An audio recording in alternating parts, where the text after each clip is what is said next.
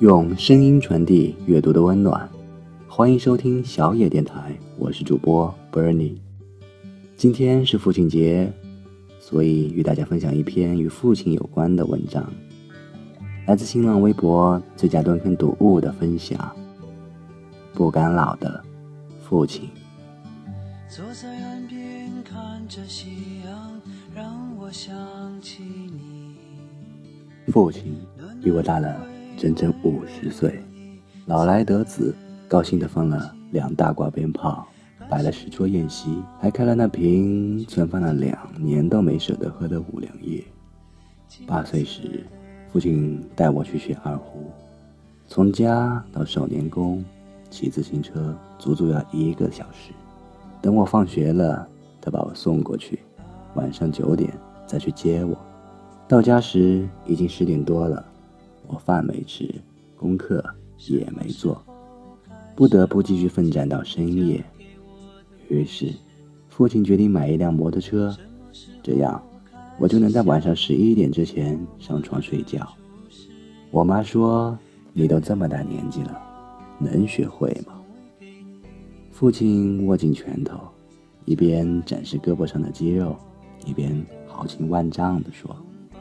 穆桂英五十三岁还挂帅出征呢，我是个大老爷们儿，小小摩托车还征服不了了。他胳膊上的肌肉松松垮垮的，看得我一个劲儿捂着嘴偷笑。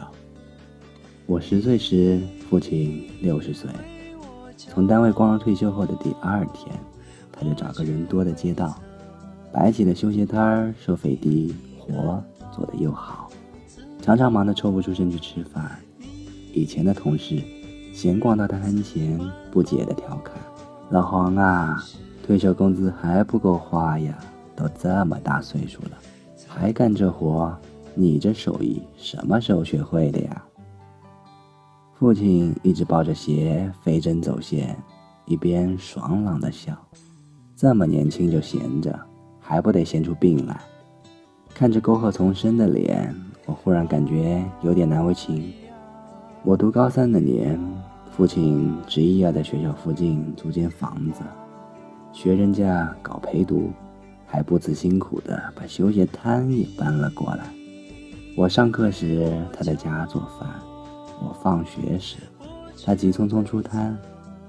饭做早了会凉，但他总是把时间掐得很准，每次我都能吃到热腾腾的饭菜。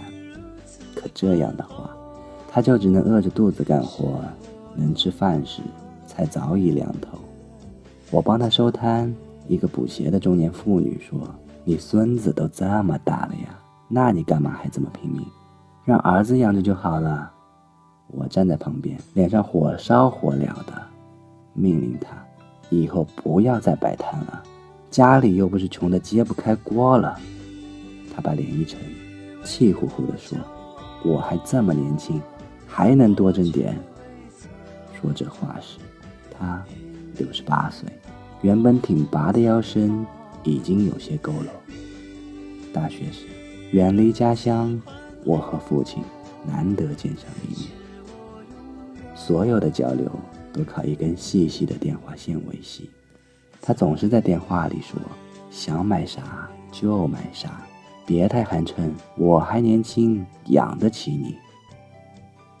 毕业后，我留在大城市发展，工作和生活的压力让自己离远方的父母越来越远，连电话都打得少了。偶尔打过去，父亲还是那一套话：家里一切都好，我这么年轻能有什么事儿啊？在外面好好干，别瞎操心。听他这么说，我就真的很少操心，连谈恋爱、买房子也心安理得地接受了父母的经济支援。此时的父亲已经快八十岁了，我知道他已经不年轻，但是我却一直以为他至少身体健康，没病没灾。直到母亲的电话打过来，我才知道原来有那么多的秘密，我一直不知道，父亲病了。是脑出血，他一直有高血压，常年离不开降压药。他是在斜摊前病倒的。中午的太阳火辣辣的烤着，年轻人都避之不及，何况一个年近八旬的老人。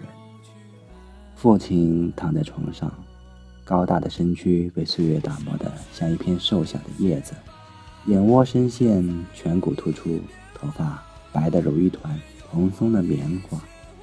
而一周前，他还在电话里对我说：“我还年轻。”看见我，父亲想要坐起来，并努力张大干瘪的嘴，做好了展示年轻的准备，但最终只发出了极低的声音。我一直不敢老，怕我老了，你就没有父亲帮，没有父亲疼。可我还是老了。原来。这么些年，父亲一直在用行动和言语激励着自己，强逼自己时刻保持年轻状态，好给我挣足够多的钱，给我足够多的帮助，给我足够多的爱，也给我足够多的从容与坦然，让我不因有一个年迈的父亲而自卑自怜。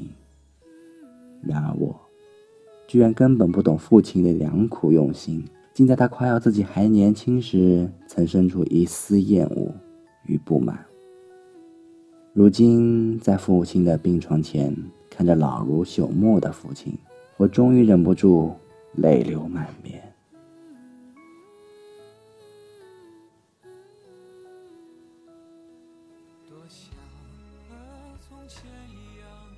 好了，这个就是今天关于父亲的这篇文章。因为今天是父亲节，所以其实我也想到了自己远在远方的父亲。在十九岁那年，因为考上大学，我便离开了父母，去了另一座城市。大学毕业，因为期望有更好的发展，也就没有再回老家，而是继续选择留下来。虽然不远，但是也基本每半年才能回一趟家。慢慢的。与父亲之间渐行渐远，渐无书。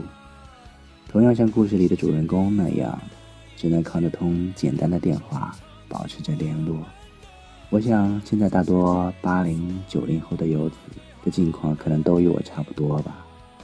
所以，其实越是年长，越是明白《弟子规》里的那句话：“亲爱我，小河南；亲赠我，小方贤。”所以，也在这边祝天下的各位父亲，以及我的父亲，节日快乐，永葆青春。